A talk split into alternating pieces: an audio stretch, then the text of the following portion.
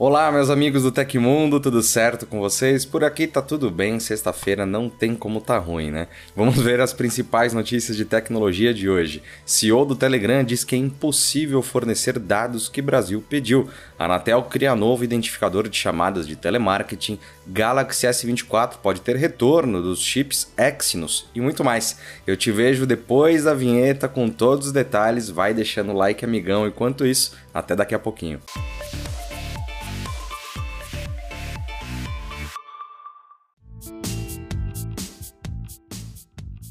A empresa AMD informou ter corrigido os problemas que aparentemente estavam causando a queima de processadores da nova linha Ryzen 7000X3D. Usuários foram às redes sociais nos últimos dias reclamar que erros nos chips estão resultando em danos severos às placas-mãe de seus equipamentos. Em contato com The Verge, o porta-voz da fabricante, Matthew Hurwitz, declarou que a companhia fez modificações na arquitetura do componente para evitar que a CPU opere além de seus limites de especificação. Isso deve, por fim, ao problema que rendeu muitas dores de cabeça para os proprietários, conforme as queixas postadas no Reddit, principalmente. Hurwitz disse que a atualização de firmware da BIOS já começou a ser enviada aos parceiros que fabricam placas-mãe com soquete AM5, eliminando os erros de voltagem acima do limite. A correção deve estar disponível para todos nos próximos dias, segundo o representante. Empresas como Asus e MSI disponibilizaram a atualização necessária para a correção,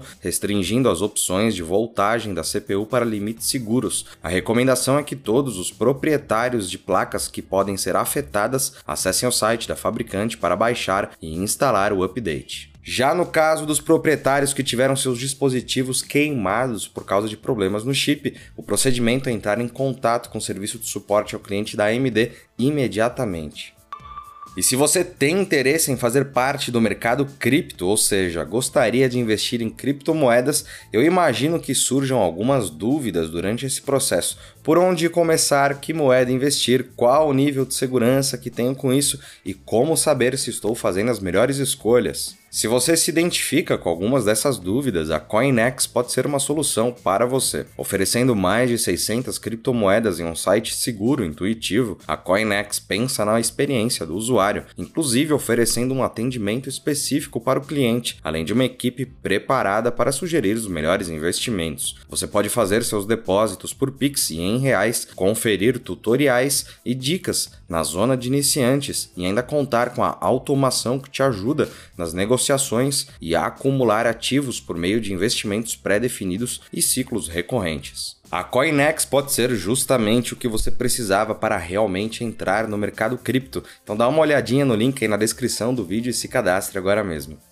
O balanço de resultados das medidas de combate às chamadas abusivas da Agência Nacional de Telecomunicações, Anatel, foi apresentado ontem. O órgão regulador prorrogou a medida cautelar que determina o bloqueio de empresas que realizam o telemarketing abusivo até domingo, dia 30. Desde junho do ano passado, a Anatel realizou 564 bloqueios da capacidade de originar chamadas. A agência também iniciou a responsabilização das empresas que infringiram as regras. Foram abertos até agora 24 processos para aplicação de sanção a empresas de teleserviços, telemarketing, cobrança e doação, setor financeiro e outras atividades. De 5 a 11 de junho do ano passado foram feitas 4,1 bilhões de chamadas de menos de 3 segundos. O número caiu para 2,5 bilhões de 9 a 15 de abril. Do total, 26 empresas foram identificadas como maiores geradoras de fluxo de ligações. As multas, disse a Anatel, podem chegar a 50 milhões de reais. Vale lembrar que o órgão regulador havia implementado o uso do número 0303 para identificar as chamadas de telemarketing, a princípio em telefones fixos. Agora, a Anatel autorizou que as prestadoras de serviços façam outros protocolos de identificação. Como houve bastante reclamação das empresas por não conseguirem contactarem clientes, agora elas podem usar o número do discador mostrando nome,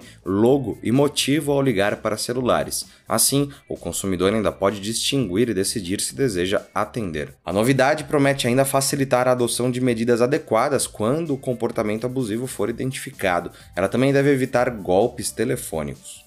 E os resultados da Intel no primeiro trimestre de 2023 foram assustadores. A empresa divulgou na quarta-feira os números do período, com uma redução de 133% no lucro por ação no comparativo ano a ano. A receita da empresa de semicondutores caiu quase 36%, analisando junto ao mesmo período do ano passado para 11,7 bilhões de dólares. Por outro lado, as ações caíram apenas 2%, com um resultado menos pior do que as expectativas de Wall Street. A queda de 0,04 por ação, porém, ficou abaixo dos 0,01 dólares de lucro em cada papel. O número mais assustador provavelmente é o prejuízo líquido de 2,8 bilhões de dólares. Para se ter uma ideia, no primeiro trimestre de 2022, a Intel registrou um lucro de 8,1 bilhões. Esse foi ainda o quinto trimestre consecutivo de queda nas vendas e segundo em perdas. O resultado chega a ser pior do que o quarto trimestre de 2017, quando o prejuízo foi de 687 milhões de dólares. Isso torna os novos números o maior prejuízo em três meses de todos os tempos da empresa. Para tentar se recuperar, a Intel busca cortar custos, o que inclui, claro, demissões em massa. A empresa espera economizar este ano 3 bilhões de dólares. A edição 22H2 será a versão final do Windows 10, que não deverá mais receber novos recursos a partir de agora. Apresentada em outubro do ano passado, a edição começou a ser amplamente distribuída para os computadores compatíveis no mês seguinte. Em comunicado, o gerente de produto principal para manutenção e entrega do Windows, Jason Lesnack, detalhou os planos em relação ao cronograma da versão anterior do sistema operacional da gigante de Redmond. Daqui em diante, todos os updates do software softwares serão focados apenas em segurança. De acordo com ele, a versão 22H2 do sistema vai receber atualizações mensais de segurança até o dia 14 de outubro de 2025, protegendo PCs de vulnerabilidades, malwares e outras ameaças digitais. Nesta data, o suporte ao Windows 10 chegará ao fim, como a Microsoft já havia anunciado. Os patches de segurança serão disponibilizados em todas as versões, fornecendo proteção para quem tem as edições Home, Pro, Enterprise Education, Pro Education, Pro for Workstation e IoT Enterprise. Pessoas e empresas que vão permanecer no Windows 10 por escolha própria ou devido à falta de compatibilidade do dispositivo com a versão mais recente do sistema operacional devem atualizar para o Windows 10 22H2 imediatamente caso ainda não tenham feito isso. Apenas quem possui a versão instalada continuará a receber atualizações de segurança.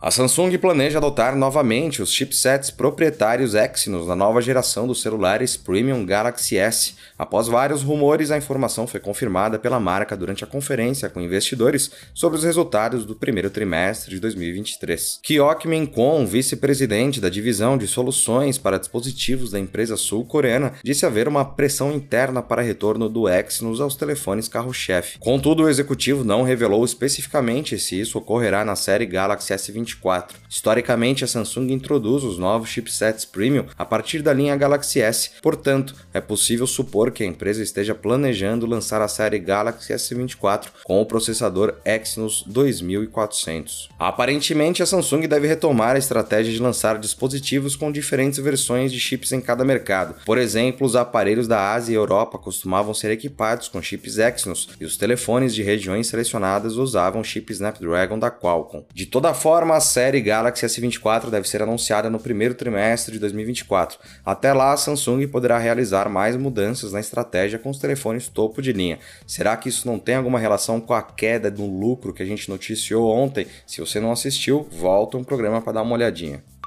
E ontem o CEO do Telegram publicou um comunicado sobre a falta de cooperação com a Polícia Federal e disse que os dados requisitados são tecnologicamente impossíveis de obter. Pavel Durov explica que a missão do aplicativo de mensagens é preservar a privacidade e liberdade de expressão em todo o mundo. O serviço de mensagens foi suspenso no Brasil logo após a companhia não acatar a decisão do Tribunal de Justiça do Espírito Santo, o TJS, quando foi notificada que deveria entregar dados sobre grupos de neonazistas e de pessoas suspeitas de planejar ataques às escolas brasileiras. No comunicado, Pavel explica que a empresa está recorrendo contra a decisão do TJS JES e aguardando por uma resolução final. Não importa o custo, defenderemos nossos usuários do Brasil e seu direito à comunicação privada. Fecha aspas, disse o CEO do Telegram. Na última quarta-feira, a justiça notificou as operadoras Claro, TIM, Vivo e Oi para desativarem o uso do Telegram no Brasil, justamente por conta da companhia não acatar a decisão. Além disso, foi determinada uma multa de um milhão de reais por dia, enquanto a empresa não fornecer todos os dados que a PF pediu. O prazo começou na última sexta-feira. E o CEO do Telegram ainda disse: nos casos em que as leis locais vão contra essa missão ou impõem requisitos tecnologicamente inviáveis, às vezes temos que deixar esses mercados. Para acompanhar o comunicado na íntegra, você pode clicar no link da notícia que está aqui embaixo. Além disso, o que você acha sobre a decisão que a justiça tomou? O Pavel Durov está defendendo grupos neonazistas ou a liberdade de expressão? Deixa seu comentário aí embaixo.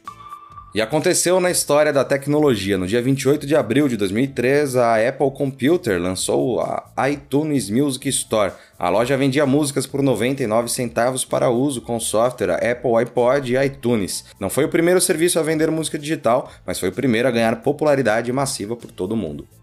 E se você gostou do nosso programa, pode ajudar muito a gente mandando um valeu demais. Todos os links estão no comentário e na descrição. E essas foram as notícias do Hoje no Tecmundo dessa sexta-feira. Lembrando que o nosso programa vai ao ar de segunda a sexta, sempre no fim do dia. Segunda-feira não tem programa, mas terão outros vídeos no canal. Aqui quem fala é o Felipe Paião e amanhã tem mais. Você pode me encontrar no Twitter pela arroba Felipe Paião. Um grande abraço e até o próximo vídeo. Tchau, tchau.